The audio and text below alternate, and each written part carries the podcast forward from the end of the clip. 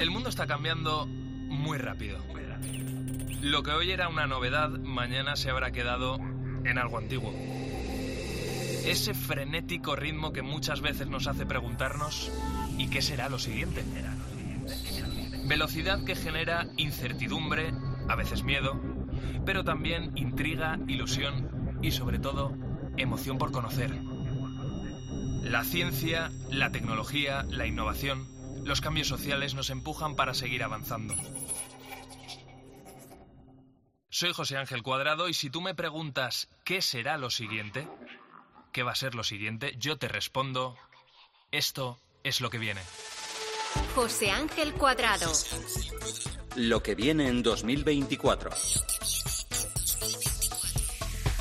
Estamos aquí en, en, lo que viene este programa de COPE en el que, como ya sabes, porque, porque nos sigues habitualmente, hablamos de ciencia, de tecnología, de cambios sociales y sobre todo nos instalamos en el futuro, nos hacemos preguntas, ¿qué, qué va a venir a partir de ahora? Y hoy especialmente en este programa que hemos bautizado como lo que viene en 2024. Vamos a dedicar los próximos minutos a analizar qué es lo que viene en la economía en los próximos meses. Y para eso tenemos hoy pues dos invitados de lujo. La verdad que ha sido un gustazo poderles cerrar y poderles tener aquí con nosotros en, en, este programa.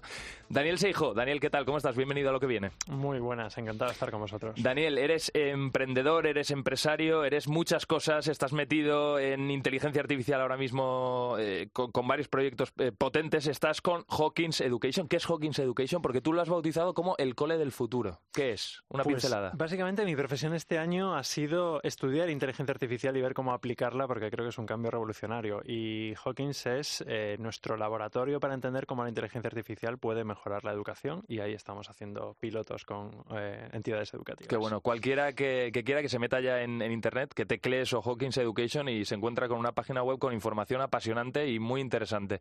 Eh, Jacobo Pérez, ¿qué tal? Bienvenido a lo que viene. Muy bien, José Ángel, encantado de estar aquí con vosotros. Igualmente. Oye, preséntanos a, a, al otro invitado que tenemos hoy con nosotros. Pues el otro invitado se llama Víctor Domínguez, pero tú, José, y todo el mundo que nos esté escuchando probablemente le conoceréis como Wall Street Wolverine, que es el nombre que utiliza en sus redes sociales. Es una persona muy influyente, tiene su propio podcast, más de medio millón de, sus, de suscriptores en YouTube y bueno, prefiero que sea él un poco el que hable más de sí mismo. ¿Qué tal estás, Víctor? Muy bien, un placer estar por aquí la verdad con muchas ganas de hablar de estos temas que son muy interesantes. La inteligencia artificial yo también ando bastante metido en ella y yo creo que hay bastante que hablar con todo esto. Bueno, también hay, yo creo que hay muchos mitos también que desmentir sobre ello y muchas cosas que comentar. Venga, pues vamos a por ello, Víctor, si te parece. Eh, os vamos a ir lanzando temas y ahí ya vais eh, respondiendo lo que os parezca y, y haciendo el análisis que consideréis eh, oportuno. Lo primero que queríamos tratar, Jacobo y yo, en, en, en, este programa, en lo que viene en 2024, en esta sección en concreto de, de economía, es que nos hablaseis un poco de esos sectores interesantes para invertir en los próximos meses, ¿no? ¿Hacia dónde dirigimos nuestras inversiones?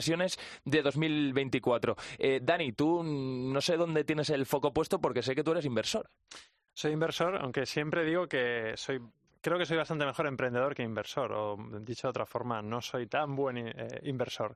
Lo que sí veo, en lo que sí me fijo yo, es que para mí la inteligencia artificial cambia tanto que ya no es un sector en sí mismo. Es decir, me asusto cuando veo cosas de invierte en inteligencia artificial porque es algo así como la luz eléctrica. Es decir, ya no concebimos que haya una empresa que no tenga electricidad o que no tenga internet. ¿no? Entonces, eh, yo lo que vería son qué empresas son capaces de aprovecharse de este tirón y cuáles no. Mm, Víctor, en tu caso, ¿Qué, ¿Qué, sectores eh, tienes ahí puestos en el eh, eh, por, por, delante, ¿no? Que has dicho, Jolín, en los próximos meses no puedo no meter dinero aquí. A ver, yo diría que cripto, pero cripto ya viene siendo tarde desde hace ya un año, yo creo. O sea, cripto tocó suelo ya hace prácticamente un año.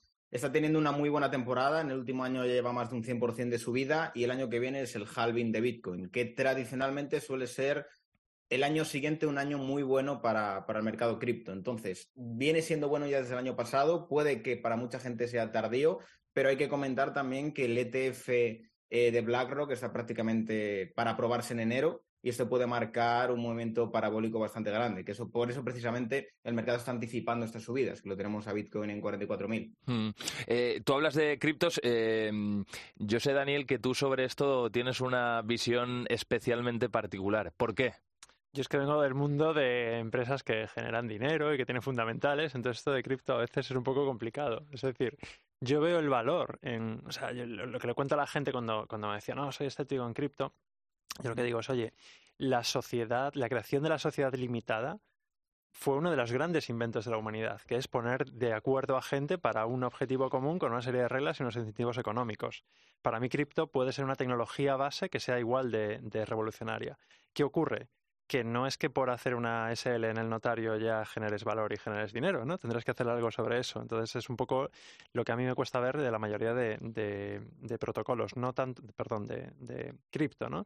No tanto el valor de lo que hacen, que tenga valor o no, sino el precio especulativo que no lo tiene, más allá de otras cosas como Bitcoin, que parece ser eh, un valor interesante teniendo en cuenta el, futuro de, digamos, eh, gobierno, regulaciones y demás. Víctor, pero de todas formas sí que es verdad que hay mucha gente, tú decías, en los próximos meses va a ser interesante, pero hay mucha gente que ha invertido algo de dinero eh, en el último año y medio que se han pegado verdaderos castañazos, han perdido mucha pasta. Yo tengo, tengo dos amigos que han invertido 6.000 euros cada uno, invirtieron en, en, su día y les quedan 1.500. 1.500 a uno, 1.800 al otro, con lo cual han dicho, ostras, esto esto es una burbuja que se ha pinchado. Ya, pero es que esto es lo que ocurre normalmente siempre con cripto, que la gente suele entrar cuando el mercado está a punto ya de, acabar el ciclo. O sea, piensa que la mayoría de gente el año pasado no quería saber nada de cripto, cripto está muerto, pero es precisamente cuando hay que acumular posiciones. Y a día de hoy te diría que la mayoría de gente todavía ni se ha enterado de que ha subido cripto a 44. Se enterarán cuando vuelva a marcar un máximo histórico y ahí querrán comprar. Claro. También respecto a esto hay que tener en cuenta que hay que tener una gestión del riesgo. Es el mercado más volátil que puede existir y si tu gestión del riesgo es meter todos tus ahorros ahí, es una muy mala gestión del riesgo. Sí, sí, tal cual. Eh, oye, Daniel, ya que lo ha puesto votando eh, Víctor, vamos a hablar de la inteligencia artificial. Vamos, aquí podemos reflexionar sobre 100.000 cosas, 100.000 cosas.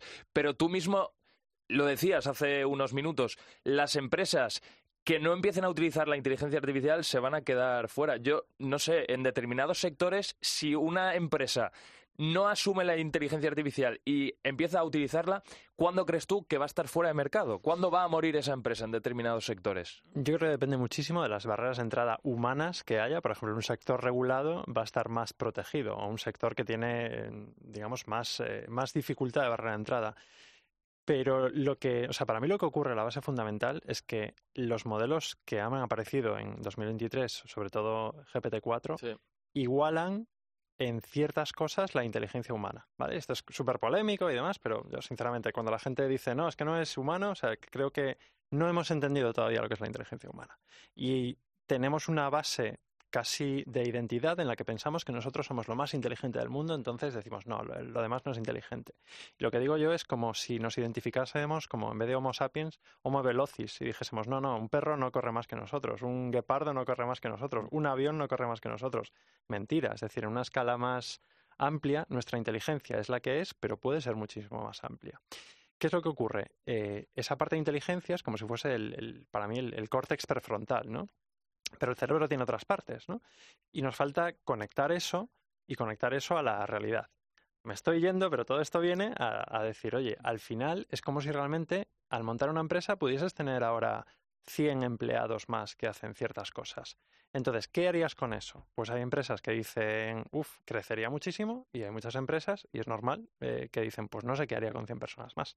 Entonces, yo creo que esa es un poco la analogía, ¿no? De, la inteligencia pasa a ser commodity, pero ahora tenemos que ver qué hacer con ello eh, y cómo implementarlo. Mm. Pero ¿entiendes el miedo de determinadas personas a la inteligencia artificial? Yo, que vaya por delante, estoy totalmente a favor y me parece que es una Vamos, es una ventaja competitiva bestial, pero para todos y en cualquier cosa. O sea, es increíble, ¿no? Mm. Eh, pero ¿entiendes el miedo de determinadas personas a, ojo, que es que a lo mejor pierdo mi trabajo, macho, por la inteligencia artificial? Lo entiendo. O sea, lo que ocurre con esto es que va a ser una tecnología que va a toda leche, la verdad. Y a corto plazo y a medio plazo se puede predecir, yo a largo no lo sé. O sea, y soy de estos que digo, pues no sé si va a acabar el mundo y, o vamos a vivir en una abundancia increíble, no, no, no me atrevo a predecirlo, ¿no? Pero a corto plazo lo que va a pasar es que no es que la inteligencia artificial te quite tu trabajo, es que alguien que sepa usar inteligencia artificial te va a quitar tu trabajo. Y esto es una realidad que mm. creo que ya existe a día de hoy. Sin ir, o sea, para mí la mejor forma de predecir el futuro es mirar al pasado, ¿no? ¿Qué pasa en 2005 si alguien dice, no, es que yo esto, esto de Internet no, no, no me encaja mucho, mejor no lo uso, frente a alguien que diga, vale, voy a ver cómo se usa esto, ¿no? pues esto va a ser un poco lo mismo. Es decir, lo que sí ya ocurre y yo lo estoy viviendo es que si sabes utilizarlo, obviamente depende del tipo de trabajo, pero vas cinco veces más rápido, diez veces más rápido. Tienes, eh, digamos, externalizas parte de tu capacidad de pensar en ciertas herramientas. Vamos a tratar también, ¿os parece el tema de emprendimiento, inversiones en nuestro país, Jacobo? Sí, bueno, em, la verdad que lo habéis dejado también un poquito sobre la mesa, el tema del emprendimiento. Daniel ha asegurado que es mejor emprendedor que inversor y, bueno, has montado varios proyectos de, emprendimiento, proyectos empresariales. Eh, pero claro, vivimos en España, que es un país donde hay unas regulaciones que son las que son y queríamos saber pues un poco qué opináis, eh, qué creéis que es mejorable de, del ambiente inversor en España, del ambiente para montar empresas, de cómo está el régimen fiscal. Si quieres, Dani, podemos empezar contigo. Mi visión con esto ha ido cambiando a lo largo de los años. Es decir, yo al principio pensaba, cuando emprendes no puedes esperar que nadie esté ahí para solucionarte cosas, ¿no? Y, y los, al final todo esto pues es burocracia, son otras tareas más, ¿no? Sí que es cierto que con el paso de los años vas viendo que ese caldo de cultivo te incentiva a estar, no estar, y la verdad lo que pienso últimamente es que Europa es un gran sitio para vivir, pero no gran sitio para trabajar o emprender. Mm. Y más después de haber montado bueno, una empresa aquí y la versión de Estados Unidos, y te das cuenta que al final los mimbres jurídicos y la estructura es mucho más sencillo en, Estados Unidos o en otro tipo de legislación. Sí, perdón, Daniel, tú ya te vas de España directamente y ya Europa directamente es un mal contexto en el que emprender. Mm, desde luego no es el más atractivo, ¿no? Y pasa con, con, digamos, con cualquier tipo de ley, sobre todo, llevado al caso de España, es la inseguridad respecto a muchas cosas, ¿no? O sea, tú te lees una ley, incluida la ley de sociedades, y es como, no es que esté de acuerdo o no, es que depende cómo se interprete, ¿no? Yo estuve también participando en, bueno, en algún debate de la Comisión Europea, el Parlamento Europeo, sobre la reforma de la ley de copyright, y, digamos, la intención es buena, pero luego el detalle es simplemente tremendamente ambiguo y luego ya veremos cómo lo utilizamos. ¿no? Entonces creo que esa es la sensación que tiene la gente en general, o una de las sensaciones, ya sin meternos en decir, oye, este impuesto es caro, es barato, ¿no? porque eso ya es, digamos, más difícil. Pero para mí el gran problema es esa eh, inseguridad a la hora de hacer ciertas, eh, ciertas cosas que dices, aún leyéndome la ley y consultando a un experto, no tengo claro que esto esté bien o mal. Pero Dani, pon un ejemplo concreto. Decías, una empresa montada aquí en España y la misma versión en Estados Unidos. Háblame de algo, de algo concreto o un par de cosas concretas que digas, joder, es que en Estados Unidos me merece más la pena. Te, pongo un ejemplo. Si yo ahora monto una empresa contigo y decimos, oye, vamos 50-50, vale, y al cabo de un año Decimos, oye, que, que tú has hecho más, eh, 75, o no, un 1%, me quieres pasar un 1%. Nosotros estamos de acuerdo, nos damos la mano, vamos a nuestro fiscalista y nos diría, no, porque eso puede ser donación, entonces tienes que venderlo a precio de mercado y resulta que la empresa vale cero, pero hemos firmado una ronda, valoración 3 millones, por tanto tu 25% vale eh, medio millón, por tanto tengo que tributar sobre ese medio millón y todo esto es, bueno, puedes hacerlo, puedes no hacerlo y luego ya, ya veremos si está bien o mal, ¿no? Ese tipo de, cosas. Mm. Eh, Víctor, ¿tú cómo lo ves todo esto? A ver, yo lo veo un poco ya lejano, pero sí que conozco un poco la experiencia, porque yo estuve tres, cuatro años teniendo negocios en España, pero me fui a Andorra y en Andorra, evidentemente, pues es otro mundo. No hay tanta regulación, no hay tantos impuestos, nadie te molesta, el gobierno es algo anecdótico, no hay cambios prácticamente, lo cual lo hace todo más fácil. Pero sí que es cierto que esto es interesante a nivel de empresario individual o empresa con pocos trabajadores. Y es verdad que a nivel de querer montar algo que crezca mucho más, necesitas estar en un país que te permita eso también. Pero eh, tengo que decir que en mi caso, pues yo tengo esa suerte. No tienes que estar tan preocupado por el tema de los impuestos porque hay tan pocos y digamos que el gobierno está tan alejado de esta visión tan de regular, de sacar impuestos de todos los lados. ¿no? La, mayoría de impuestos que existen en España no existen en Andorra. Entonces, yo creo que principalmente uno de los problemas que hay respecto al emprendimiento en España, y lo veo de cara a la gente de mi edad, es que no hay incentivos a ello. En el sentido de que cualquiera que quiere montar un negocio, nada más empezar, tiene una cuota de autónomo que realmente no le compensa. Y muchas veces te pones a analizar un poco el riesgo que tienes que asumir versus el potencial beneficio que puedes tener y no compensas. es que yo lo entiendo. O sea, los chavales al final ven el riesgo que tienes cuando emprendes y luego el riesgo que tienes a lo mejor haciendo una oposición, y es normal que elijan la oposición. O sea, yo creo que es una cuestión de alinear los incentivos y de entender también lo que necesita el emprendedor. Y el emprendedor necesita seguridad, necesita incentivos, necesita también un entorno fácil, sencillo. También creo que deberíamos fijarnos mucho en lo que ha hecho Estonia, por ejemplo, con el tema de digitalizar muchos procesos. O sea, eh, tú realmente en Estonia desde tu casa puedes montar una empresa y solo tienes que ir a la embajada de Estonia a coger simplemente la acreditación, todo digitalizado, puedes presentar toda la burocracia que tienes eh, a través de Internet. Y son cosas que facilitan bastante las cosas como emprendedor. Y también yo creo que hay que entender algo muy interesante y es, se han creado nuevas profesiones, hay muchos nómadas digitales y España podría ser eh, un país perfecto para todo, para todo esto. O sea, tú hablas con cualquier persona en Europa y qué alemán, qué inglés, qué, no sé, danés no quisiera vivir en España con su negocio digital. O sea, todas las personas lo quisieran. Yo creo que si planteamos una visa de nómada digital en España y un entorno, digamos que favorable para estos emprendedores, podríamos traer un montón de emprendedores a, a España y realmente habría muchísimo incentivo. Es que yo creo que cualquier persona en Europa, incluso en el mundo, querría mm, tener su negocio digital en España si hubiera un buen entorno. Queríamos terminar esta sección hablando precisamente de un fenómeno que es el fenómeno Milei. Argentina ha cambiado de gobierno, se está todo lo que es la gestión política ahora mismo no se está apoyando en la gestión económica, ¿no? Y hay muchos países que tienen la mirada puesta ahora mismo ahí para ver qué pasa. O sea, esto es como una especie de experimento, ¿no? Lo que está pasando en Argentina.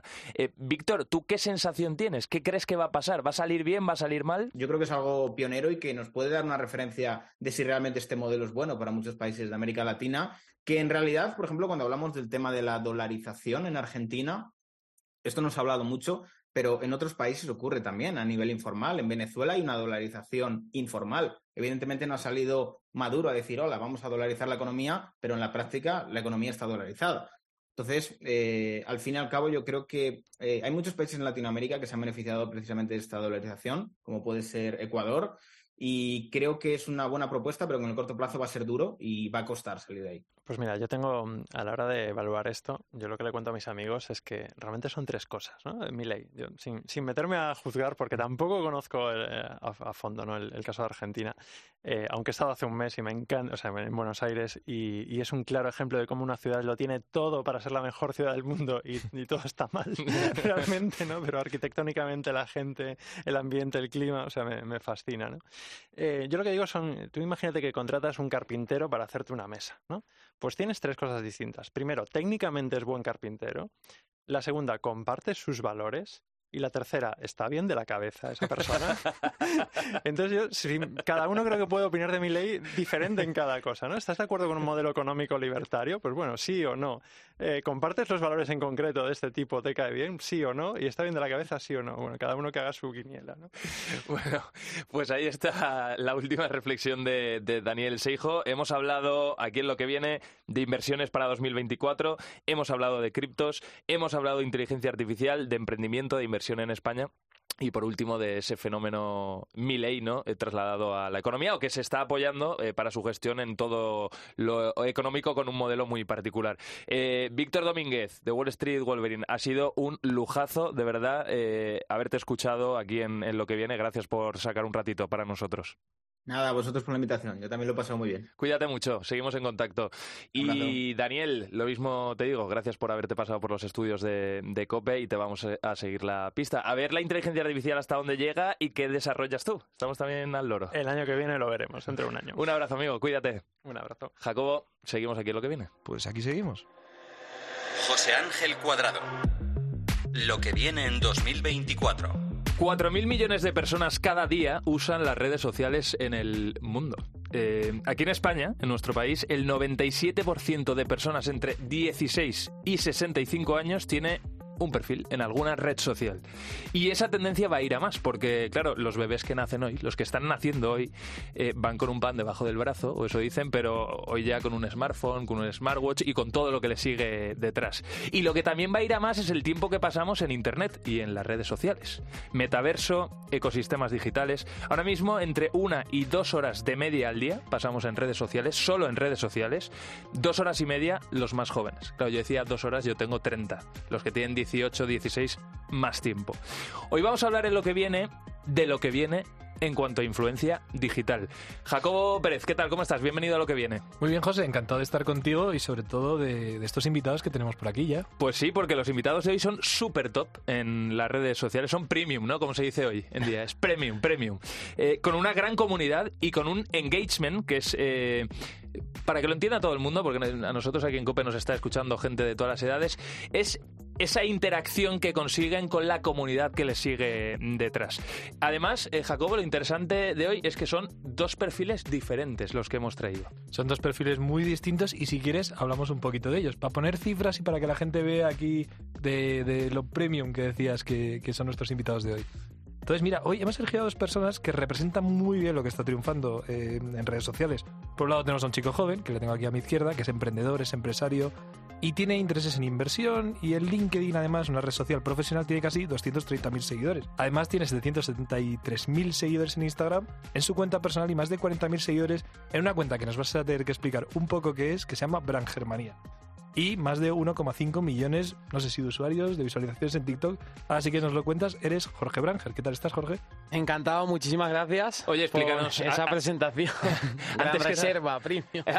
Antes que nada, Jorge, ¿qué, es esto de la Brangermanía? A ver, explícate. Sí, no, yo, yo utilizo dos cuentas, una más en donde cuento mi día a día mi, mi day to day. Y luego la otra sí que es verdad que bueno lanzo más piezas didácticas de contenido más inspiradoras más motivadoras más para gran público. Oye venga vamos a presentar a la otra invitada que la tengo yo a mi derecha. Tú a tu izquierda quién es efectivamente es una mujer es periodista es influyente en el sentido de los temas de moda belleza lifestyle.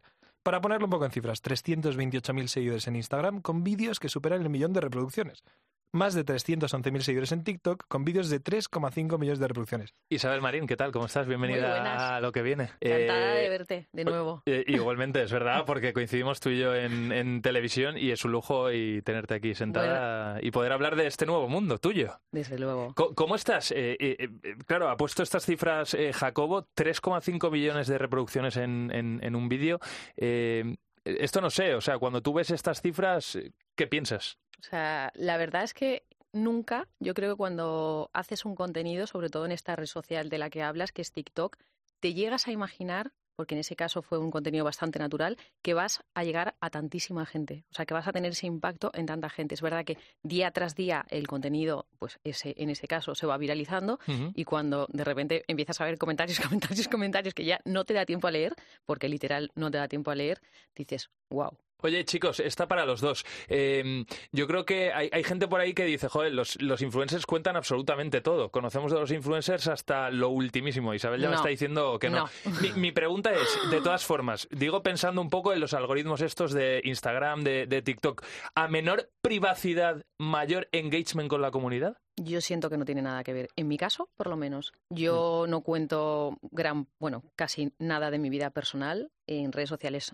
Se sabe muy poco de mi vida personal y eso es, te diría que el 85% de, de mi vida, eso yo no lo traslado. O sea, yo no traslado mm, temas de mi familia, temas de pareja o no, eh, temas de gente con la que me rodeo, al final, o muchos de mis pensamientos otros que creo que pueden influir y ayudar a la gente, no tengo ningún tipo de problema y de hecho me encanta compartirlo para ser inspiradora en este sentido, pero temas personales con los que creo que sí engancharía, estoy segura de que engancharía, porque en cuanto cuentas algo un día que es como un poco que se ha salido de, lo que estás acostumbrado a compartir, efectivamente ese contenido hace ¡pum!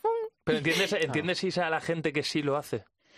Entiendo, sí, cada uno al final en las redes sociales es un, es como la palabra indica, es una red social donde cada uno de nosotros puede compartir libremente lo que le apetezca. Yo comparto lo que a mí me apetece y lo que creo que puede influir de una manera positiva y mi contenido puede llegar de una manera útil a la gente, que es el objetivo de, mi presencia en redes sociales. Y, y, por eso estoy en ellas, la verdad, y porque disfruto muchísima muchísimo haciendo cada contenido y preparando y todo lo que hay detrás, que ahora hablaremos de eso. En ese sentido, puede ser que igual os convirtáis un poco en esclavos de lo que veis que funciona o no, os consideráis esclavizados, digamos, por ese algoritmo que decía José al principio, por lo que la gente más reproduce? Yo te diría que no, porque yo, por ejemplo, en TikTok comencé, em, cuando comencé con 700 seguidores a dos años o así, creo, no lo recuerdo muy bien, pero yo en ese momento, para mí, TikTok era una red social en la que yo ponía mi trípode, yo hacía un vídeo súper casual, o sea, súper casual te hablo de que yo no editaba ni siquiera los vídeos, o sea, eso súper natural de pongo el este es mi look, eh, llevo esto, tal, no sé cuánto, hoy me voy a no sé dónde, X.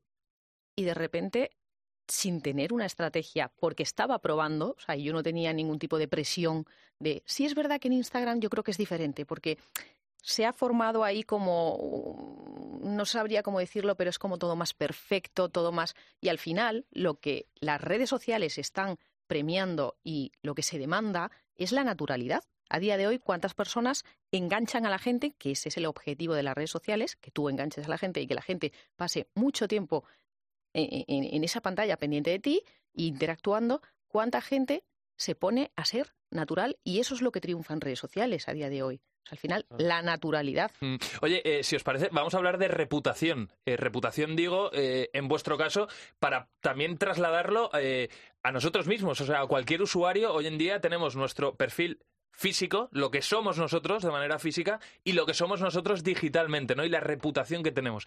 En tu caso, Jorge, tú eres, si me permites, un poco canallita. Te lo digo en concreto por, un vídeo eh, que tú mismo has aprovechado de, estuviste hace un tiempo en, La Sexta, eh, ahí debatiste, a, vamos, con vehemencia, ¿no? Con algunas de las personas que había allí, eh, recibiste por todos los lados en redes sociales, también gente que te, que te aplaudió, y tú has hecho un vídeo con eso ahí en este caso yo creo que tú tienes ese trasfondo de que hablen de mí. O sea, a mí me beneficia que hablen de mí. Sin embargo, no sé si en el caso de Isa, que está enfocada en otro mercado, la reputación ahí, que hablen de ti mal, no sé si te beneficiaría. Si quieres, Jorge, arrancamos contigo. Lo que sí, Isa. yo creo que los grandes movimientos en la historia de la humanidad eh, se crean con tener un enemigo, ¿no? Entonces, eh, al final, tú ves, vuelvo a empresarios, ¿no? Elon Musk con Tesla, su gran enemigo son los coches con gasolina. Bitcoin, porque tiene tanto éxito, porque el gran enemigo es el dinero efectivo, fiat, la democratización, etc. Entonces yo mi gran enemigo en este caso es eh, las cosas malas eh, y cómo se criminaliza el emprendedor en España, el sistema educativo. Entonces genero mucha controversia eh, a, raíz de ese tipo de contenidos porque me voy al extremo. Entonces sí que es verdad que a mí estoy en una fase en donde me da un poco más igual. creo que la haters igual a engagement. Entonces mientras más hate recibas, más engagement tienen esas publicaciones. Y, y luego al final siempre puedes alinear el contenido. Yo tenía un montonazo de controversia en los últimos años, te das cuenta que la gente a veces se olvida las dos semanas, entonces ya llega un punto en el que me da igual, pero sí que es verdad que dependiendo de los objetivos que tengas, tienes que tener cierta reputación, cierta marca personal, si representas una empresa, si etc. Entonces, pero bueno, en mi caso, oveja negra, inconformista y, contra todos. Isa, en tu caso, distinto, ¿no? ¿Lo, ves diferente? Yo te diría que me gusta, pero desde siempre, también cuando era periodista, cuidar mi imagen. Y eso que he pasado por muchísimos medios, de un lado y del otro, tú bien lo sabes. Pero es cierto que eh, estar expuesto, tan expuesto en redes sociales, conlleva a que haya gente que no esté de acuerdo contigo, siempre. Aunque hables de moda, siempre está la persona que te va a decir, oye, es que esto de X manera no me gusta. Y te lo puede decir con buenas formas o te lo puede decir con muy malas que, oye, se ha levantado con el pie izquierdo y es que le apetece, mm, con perdón, vomitar ese comentario en redes sociales.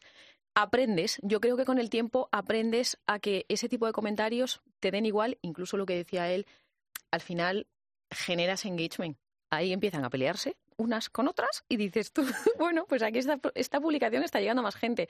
Y al final yo creo que te, da un poco igual. Pero, pero, eso, chicos, Jorge, porque es que viene, viene al caso, ¿eso cómo lo trasladamos, por ejemplo, ahora a, la, a los chicos, a, la gente más joven? Porque evidentemente las redes sociales para ellos eh, es, eh, si para nosotros es importante los que tenemos 30, para un chaval que tiene 16, 14, todavía más, ¿no? Si sube, imagínate un chico, voy a poner una foto y le caen palos, le insultan, no sé qué. Ese es el problema. Está habiendo grandes problemas. entonces, ¿cómo se gestiona esa, circunstancia? ¿Qué le, dirías tú a un chaval de 12, 13 años pues que va a recibir palos en redes? el, problema está en que tenemos que poner las redes sociales en manos de personas eh, en este caso niños, a mí me parece un poco precipitado dependiendo de qué edad, pero es verdad que hay que tener cuidado con eso, porque es que a lo mejor llega ese comentario a una persona que está, pues bueno, trabajada internamente, segura de sí misma, pero si empieza una persona a atacar a otra, en, caso, en el caso de la moda, por ejemplo, estás muy delgada, es tal, tal, al final ahí ya hay un, un, tema que ya es salud mental y es un poco complicado. Yo te, voy a poner un ejemplo que me ocurrió este fin de semana.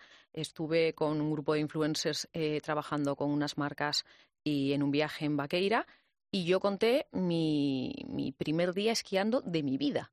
Entonces, porque me parecía algo que a o sea, ese mensaje me parecía que podía ayudar a muchas personas, porque estuve como muchísimas veces en una situación de, ay, no, es que no voy a esquiar, ay, es que me da vergüenza compartirlo, ay, es que tal, como que mm, tienes que nacer esquiando o, si no has esquiado desde pequeño y es que tal, pues mira, hice snow y no me he atrevido nunca, pues por vergüenza, compartirlo, por lo que sea, ¿no? Entonces al final yo decidí contarlo y, y mostrarme vulnerable, que eso es algo que hace que también conectes mucho con la gente y que muchísima gente lo agradezca después. Oye, me he atrevido a hacerlo por ti, oye tal. Entonces eso para mí es súper satisfactorio. Entonces venía una que de repente yo hablo de looks, co- comparto mis looks allá por donde vaya, en todas las situaciones y de repente estoy poniendo el look de nieve. Evidentemente si yo hablo de looks, yo intentaré ir lo más mona que pueda a, a- a la nieve para no solamente para lucir mi look de, de cara a la gente que comparto, sino porque para mí el compartir esto, o sea, es algo que me hace sentir a mí bien. O sea, yo me he visto para mí, no me he visto para, para, para la gente. Cuando tú entiendes eso y, y te llega una persona que te comenta, ay, vas a un desfile, eh, pero si no sabes ponerte los esquís, tal", es como, fue un comentario como, pues oye, mira, pues además yo contesté ese comentario y lo puse en público y le dije, por suerte, en la vida, unos esquís se pueden aprender a poner, pero la diferencia es que el- este comentario, lo- los valores o lo- la educación se trae aprendida de casa. Boom. Y entonces yo no suelo contestar, pero ese día pues me levanté con la pierna así y dije, pues oye, mira, chica, y, y fue un comentario hiper mega aplaudido, pero mi mensaje final, mi objetivo era que la gente que, pues eso, enfrentarte a tus miedos, eh, esquí como si, yo qué sé, cuando me pasó cuando compartí el Camino de Santiago, era una etapa que estaba mal, la compartí y mi, muchísimas, cientos de personas me han escrito diciéndome de mujeres que se han atrevido a hacer esto sola. Yo, yo creo que, eh, hilando con lo que has dicho antes, también el tema de la transparencia y el que, por qué pasan muchas cosas de estas y también el por qué soy un poco oveja negra, es porque yo creo que eh, muchos creadores de contenidos, eh, por seguir esa reputación, esa imagen eh, limpia, luego caen en, en- en un matrix en el sentido de que yo a mí me gusta documentar en mis redes sociales que a lo mejor bebo alcohol, no hay ningún problema. Yo conozco todos empresarios, inversores, figuras referentes que salen de fiesta y yo creo que no hay ningún problema normalizar ese tipo de... ¿no? Yo siempre pongo un ejemplo que es el Snoop Dogg y Elon Musk. Si Snoop Dogg se fuma un canuto eh, públicamente, nadie le va a decir nada, porque lo, hace- lo lleva haciendo desde hace tanto, pero ¿qué pasa? Si Elon Musk se fuma uno, como pasó en un podcast, se cae la bolsa, bueno, colapso controversial. Igual en España el ejemplo sería, pues si Kitke a lo mejor se, se fuma uno, no pasaría nada. Si Amancio Ortega se fuma uno, pues imagínate el despliegue mediático que tendría. Si Amancio Ortega Entonces- aparece en un podcast Bueno, fumando algo que no sean cigarrillos, yo creo que sería, vamos, Entonces, creo que hay que. Yo a mí me gusta, por ejemplo, normalizar ciertos aspectos de mi vida para que luego no te venga un backlash. Y luego hay una parte en, en donde el hate, por así decirlo, pues yo siempre me gusta ser eh, coherente conmigo mismo. Y si hay algo que te, creo que es un trabajo personal, si hay un comentario específico que te afecta, muy probablemente hasta cierto punto sea una realidad. Es decir, si yo soy jugador de fútbol y he hecho un par de pachangas con los colegas, estoy en el equipo local y gente me pone qué malo eres al fútbol, me va a afectar el comentario, lógicamente. Pero a lo mejor a Cristiano Ronaldo le dices qué malo eres jugando al fútbol, es que no le va a afectar. Es que así vayan millones de comentarios, es que no le va a afectar porque ha comprobado con resultados y con el tiempo que, o Messi, que son muy buenos jugando al fútbol. Entonces, creo que también es un interesante motivar de si hay algo que te afecta, trabajar en eso que te afecta Un para trabajo mejorar. interior. Exacto. Jorge, Sí, al es margen de que te importante. acabes de comparar con Cristiano Ronaldo, ¿cómo, Amancio con- Ortega también. También, también. ¿Cómo consigues un poco inmunizarte ante ese tipo de comentarios? Porque al final tú decides exponerte voluntariamente al hate, ¿no? Como a los comentarios negativos. El tema es, yo siempre, cuando me pasa esa avalancha de hates, que me ha pasado en la sexta, vídeos de 4 millones de, pero de, verdad de 100.000 comentarios negativos, de, de decir, hostia, es que soy humano y me afecta, cojo, llamo a mi madre, a mi pareja, a mis tres, cuatro colegas, oye, ¿crees que me he excedido? ¿Crees que este comentario está fuera de lugar? Y cuando esas cinco personas más cercanas me dicen, oye, no pasa nada, pues ya está. Es que no me afecta, es que los únicos comentarios que me afectan son de las personas que realmente me conocen. Está siendo súper inspirador escucharos y la verdad que ha sido un lujo teneros aquí en, en lo que viene, en este programa de COPE en el que hablamos de ciencia, de tecnología, de cambios sociales, de futuro. Al final estamos hablando del futuro con vosotros, la influencia digital, esos ecosistemas digitales que van a ir a más. Yo por mi parte os quiero hacer una última pregunta. Tengo la sensación de que eh, hoy en día cuando tú le preguntas a un niño o a una niña qué quiere ser, muchos te dicen quiero ser influencer y que los padres o los abuelos les miran con cara rara, decir, pero, pero este tío qué está diciendo, ¿no? Entonces, en tu caso, eh, Isa, Tú eres periodista, has pasado por muchos medios de comunicación y hoy en día vives de las redes sociales. Única y ¿Ha, exclusivamente. ha merecido la pena? ¿Hay, hay una salida profesional de verdad en esto? Yo te diría, lo primero, eh, que es importante que cada uno de nosotros estemos formados que no es me dedico a redes sociales y ya. O sea, la vida hay que formarse, hay que, como has dicho antes, tener tu nicho, saber de algo que puedas comunicar y no es mm, hablo en las redes sociales y ya. No, no. Yo creo que mi caso en concreto derivó hacia crear mis propios canales. Llevo alma de comunicadora y eso se puede hacer a día de hoy gracias a las redes sociales en cualquier plataforma. Queda respondido. Hay mucho curro previo, hay que formarse. Y segundo, dentro de una persona hay muchas profesiones, hay muchos profesionales dentro de una misma persona. Bueno, pues la verdad que la, charla ha sido súper inspiradora. No sé, eh, Jorge, si te, has dejado algo en el tintero que, quieras comentar. Que no, sí que es verdad que bueno, hay mucha volatilidad, efectivamente, campañas de Navidad, hay ciertas fechas en el año en donde hay mucha campaña y la, la, facturación del influencer individual pues incrementa y se puede ganar. Eh, yo creo que el tema es relación tiempo-esfuerzo lo miras, ostras, pero bueno, hay mucha dedicación. Y constancia. Para mí la constancia, es una de las claves en redes sociales. Pues Jorge Branger, eh, Isabel Marín, ha sido un lujo teneros aquí en, lo que viene a hablar sobre todos estos temas que han sido muy, muy interesantes y seguro que nos da para hacer una segunda parte en un tiempo porque se nos han quedado muchas cosas en el buenas perlitas, que le las voy a traer. exacto. Isabel Marín, mil gracias. Un abrazo. Gracias a ti. gracias. Cuídate mucho. Eh, Jacobo, bueno, pues nada, continuamos aquí en lo que viene seguimos. José Ángel Cuadrado. Lo que viene en 2024. Lo que viene en 2024. Israel y Hamas, Ucrania y Rusia, lo que está sucediendo en Yemen, la frontera de España con, Marruecos, Burkina Faso. Si uno analiza el panorama actual, las noticias, todo lo que estamos contando desde los medios de comunicación, tiene la sensación de que estamos en un momento bastante deprimente. Digo en cuanto a guerras y conflictos entre diferentes países, además de lo que tenemos en casa, que no es poco, pero eso es interno, es cosa nuestra. La realidad es que el panorama es deprimente porque desde principios de los 2000, las guerras y los conflictos armados han aumentado. Fijaos esta cifra que da un instituto sueco bastante prestigioso que se dedica precisamente a analizar todo esto. En los últimos 23 años, el aumento de muertes en guerra se ha multiplicado un 400%, que es una barbaridad. Fonseca, eh, youtuber especializado en política, creador de un canal recientemente, lleva solo un mes que se llama Solo Fonseca. ¿Qué tal? ¿Cómo estás? Bienvenido a lo que viene. Hola, muy buenas, bien hallado, encantado de estar aquí en en la COPE, que es la casa donde empecé a hacer periodismo, allá por el año 2008. Sí, señor. Es un lujo tenerte aquí con nosotros. Si te parece, eh, vamos a proponerle al, oyente, a los oyentes de, lo que viene, un viaje por diferentes puntos del, mapa mundi, ¿no? Eh, para analizar qué está sucediendo ahí.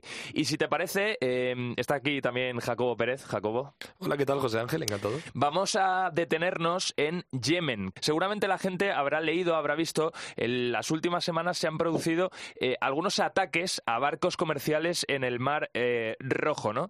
¿Qué está sucediendo? Ahí, Fonseca, en este país? Bueno, pues me alegra que me hagas esta pregunta porque Yemen es algo así como la guerra olvidada. Es una guerra que no ha empezado ahora. Lleva desde el año, hablo de memoria, tendría que mirar los datos, pero creo que empezó en el año 2017-2016. Y, y es una guerra en un país, Yemen, para que lo entendáis, es un país que está en el Golfo Pérsico, vamos, en la península arábiga, y de todos los países de la península arábiga es el único que no se ha beneficiado por el boom del petróleo. Es el país, de hecho, más pobre de, toda, la, de toda la península y además un país, eh, o sea, que, realmente es un país pobre, ¿vale? O sea, es un país tercermundista. Sí. Entonces, en el año 2017 estalló una guerra civil entre el gobierno oficial y una serie de facciones, principalmente una de ellas los rebeldes judíos que estaban apoyados por Irán.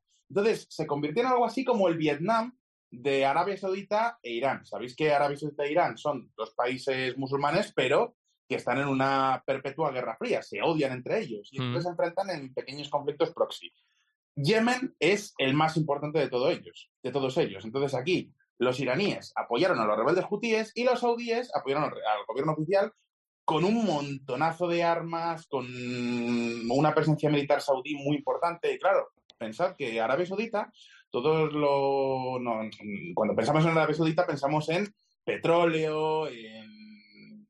Pues eso, petróleo, básicamente. Pero Arabia Saudita también es muy importante desde el punto de vista militar. Tienen el tercer ejército mejor pagado del mundo. O sea, son el tercer país que más dinero gasta en defensa junto con China y Estados Unidos. Claro, pensad que tienen muchísimo dinero, no saben qué hacer con él, pues bueno, pues se dedican a comprar el mejor equipamiento militar. Y además, como tienen buenas relaciones con Estados Unidos, pues prácticamente todo el material que compran viene de Estados Unidos. Entonces, tienen un arsenal que es alucinante. Salvaje. Los mejores Mm. tanques, los mejores cazas de combate, todo, todo lo mejor. Mm. Entonces, claro, cuando Arabia Saudita entró en la guerra de Yemen, entró con todo ello.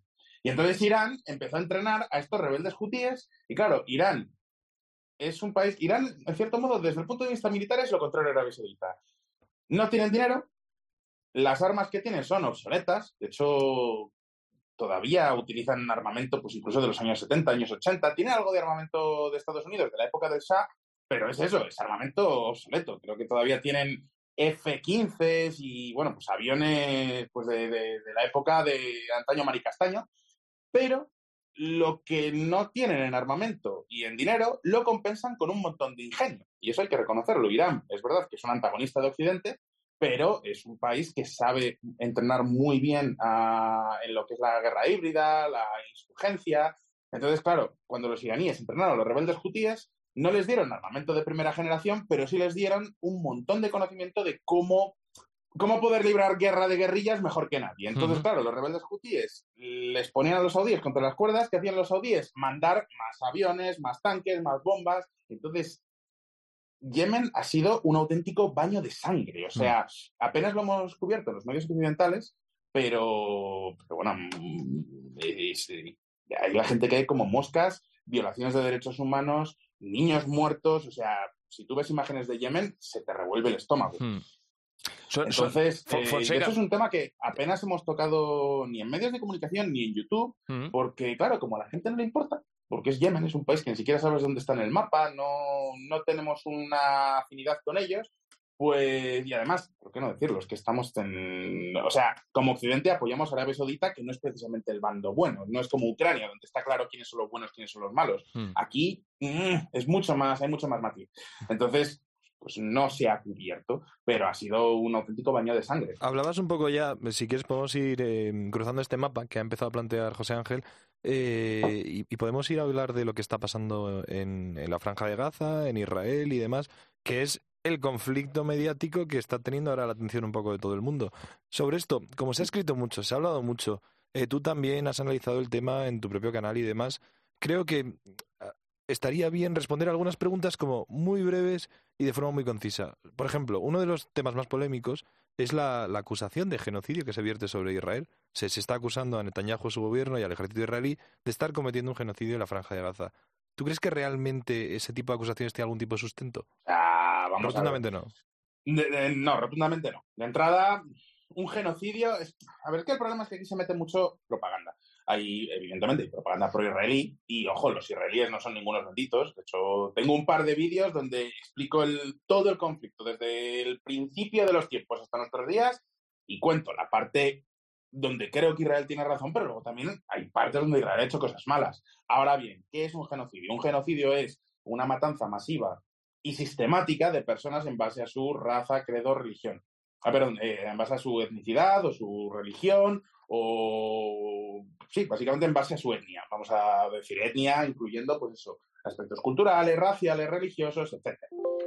Israel no ha hecho eso. O sea, Israel lo único que está haciendo es defenderse de un ataque de los palestinos, pero hay palestinos viviendo en Israel con todos los derechos. De hecho, hay políticos palestinos en el Parlamento israelí y hay partidos políticos palestinos perfectamente legales y que pueden presentarse a las elecciones y decir lo que quieran. Si hubiera un genocidio, Israel estaría matando a esas personas. No lo está haciendo. Lo que está haciendo es defenderse de una forma muy asertiva. Y aquí es donde ya sí que podemos entrar en los matices. Lo primero, sí que es verdad que Israel tiene una serie de grupos de extrema derecha, mm, si me lo permitís así, de extrema extrema derecha, o si me lo permitís, no vamos a ponerles una ideología, directamente tarados, que son principalmente los colonos, que están en los asentamientos, en muchos casos ilegales, incluso ilegales para la propia ley israelí, que hay en Cisjordania, etcétera, y que estos sí que incluso grupos terroristas, los grupos terroristas perseguidos por el propio Israel.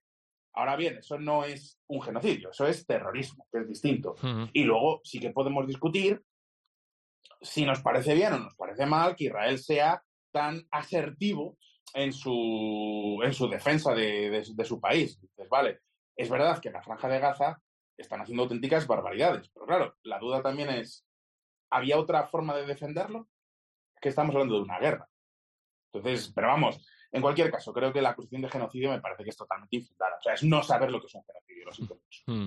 Eh, tercer punto, si quieres, del mapa mundi, esa guerra entre Ucrania y Rusia que, Fonseca, yo, yo tengo la sensación, eh, trabajando en un medio de comunicación, que de alguna manera nos hemos olvidado, porque, como decía Jacobo, el foco ahora mismo está en otro conflicto, que es el de la franja de Gaza, ¿no? En febrero de 2024, recuerdo que se cumplen dos años desde que empezó todo esto, ¿no? La pregunta, eh, Fonseca, estamos en lo que viene, va a ser muy concreta. ¿Cuándo, cómo eh, va a terminar este conflicto? ¿Tú tienes alguna previsión? ¿Te, lo has planteado o no? Sí, yo me lo he planteado muchas veces. De hecho, he estado en Ucrania para ver de primera mano qué es lo que está pasando. Estuve este verano, estuve, a ver, no llegué a ir a la zona de conflicto, pero sí que estuve en Lviv, en Kiev, en Bucha, vi pues, todos los tanques destrozados en las afueras de Bucha y bueno, los edificios calcinados, una auténtica barbaridad. Mm, lo veo cada vez. Eh, vamos a ver. No sé qué, en qué va a terminar. Está claro que Rusia se ha debilitado un montón, pero eso no significa que vayan a perder la guerra o que la vayan a perder a corto plazo.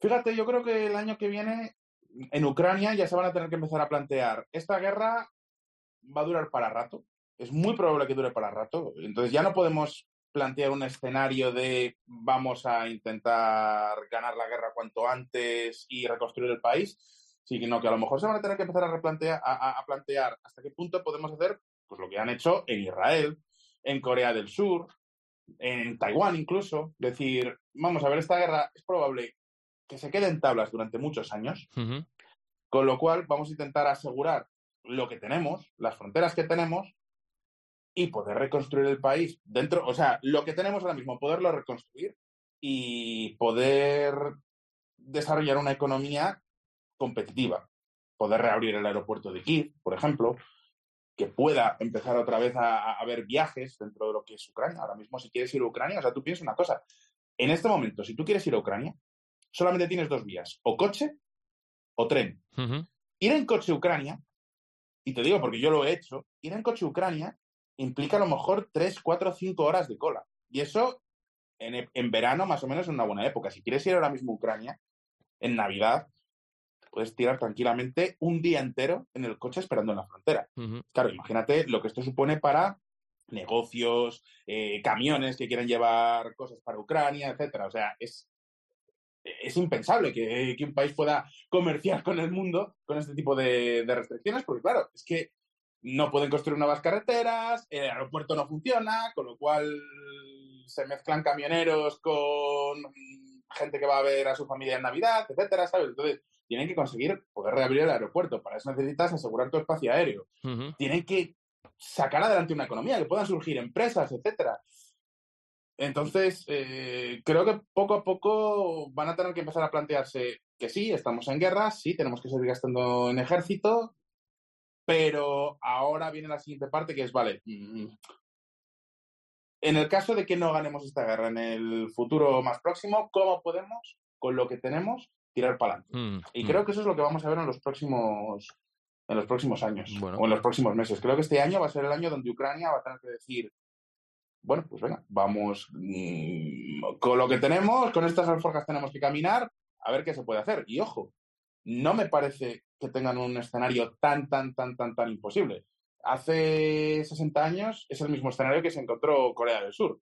Vale, mira, no vamos a ganar la guerra, la guerra de los comunistas del norte, pues ya está, pues mira, pues con Corea del Sur vamos a ver qué podemos hacer y oye, no les ha ido nada mal. Lo mismo en Israel. Israel lleva 70 años en guerra y oye, mira, al final han sido capaces de desarrollar una, una economía que no está nada mal y un sector industrial bastante potente, encabezado por el sector armamentístico, pero con muchas más cosas, pues yo creo que Ucrania tiene bastantes posibilidades en ese sentido. y al final será paradójico que la guerra haya servido como para desarrollar el país económicamente. Pero bueno, no, no sería el primer país a no, no, está claro, claro, Pero bueno, queríamos movernos un poquito más en este mapa y traer un poquito todo más cerca. No se trata de un conflicto abierto, desde luego no es un conflicto armado, pero sí que hay muchísima tensión ¿no? en la frontera sur que hay entre España y Marruecos, hasta el punto de que anécdotas como el Mundial que estamos organizando de fútbol para 2030 con Portugal, con Marruecos y España también, por supuesto, eh, Marruecos siempre está como, parece como boicoteando un poco la candidatura, ¿no? De alguna forma, como el otro día filtró eh, a los medios de comunicación marroquíes el, el, logo del Mundial antes de que lo hiciese el resto de federaciones.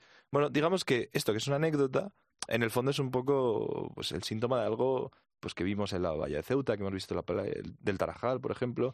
y, bueno, no sé, ¿qué, ¿qué piensas que puede pasar de cara a este próximo año con, con, nuestro país vecino? Próximos años, a ver, las relaciones que tenemos con Marruecos pues son estar en es complicado siempre. O sea, es nuestro vecino, que es un poquito incómodo. Tiene una ventaja, y, que hay, que hay que reconocerlo siempre. Marruecos es un firme aliado y uno de los mayores aliados que tiene Estados Unidos, lo cual para nosotros es un problema, porque el hecho de que uno de tus principales antagonistas sea aliado de Estados Unidos significa que tampoco puedes mm, meterte demasiado con él, pero también es una ventaja y es que Estados Unidos les controla, con lo cual, mm, hombre, a mí imaginarme una invasión, por ejemplo, de Marruecos, me cuesta imaginármelo.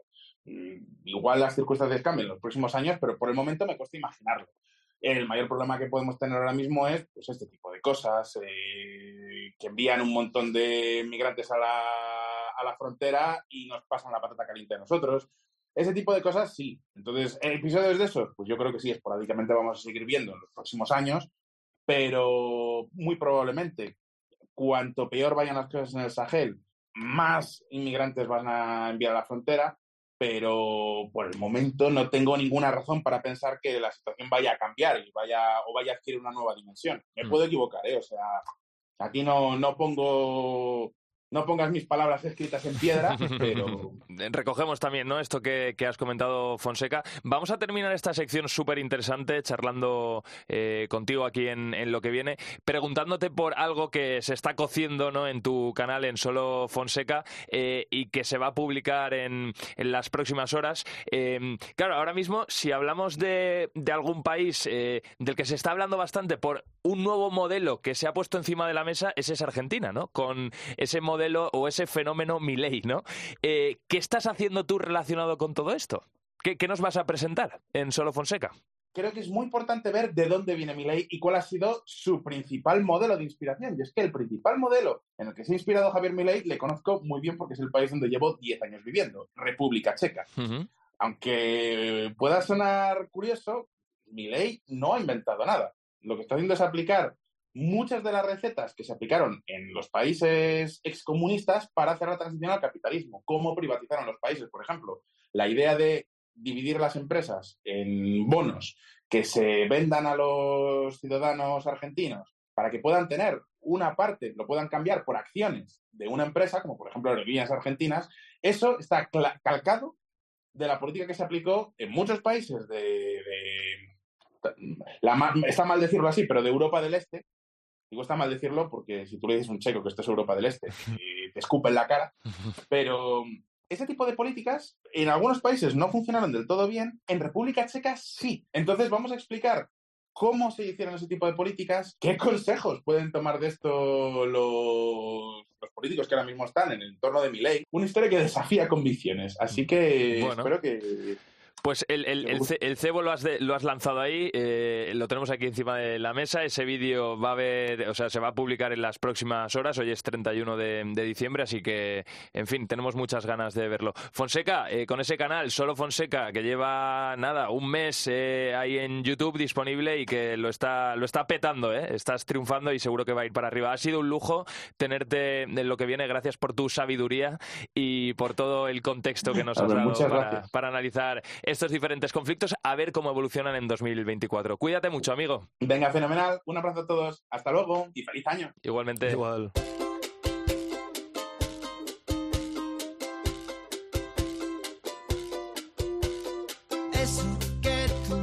Pues hasta aquí la ciencia, la tecnología, el futuro en, lo que viene en este programa de la cadena COPE, en el que intentamos presentarte cuál va a ser el futuro a medio y largo plazo, nuestro futuro, el futuro de la humanidad, el futuro de, la sociedad y adelantarnos, ¿no? Poder tomar decisiones con todo esto que te contamos. Espero que los contenidos hayan sido de tu interés. Los puedes recuperar, por supuesto, en nuestra página web. Solo tienes que buscar en programas lo que viene. Ahí está colgado el podcast y, por supuesto, los mejores contenidos los tienes también en las redes sociales de esta casa de Cope.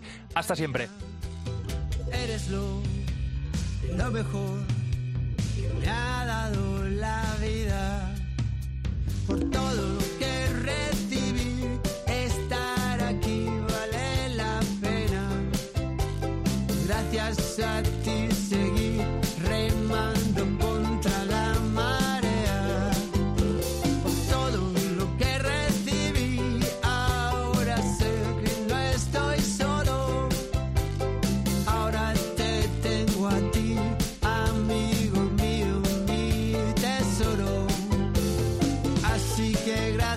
por estar, por tu amistad y tu compañía. Eres lo, lo mejor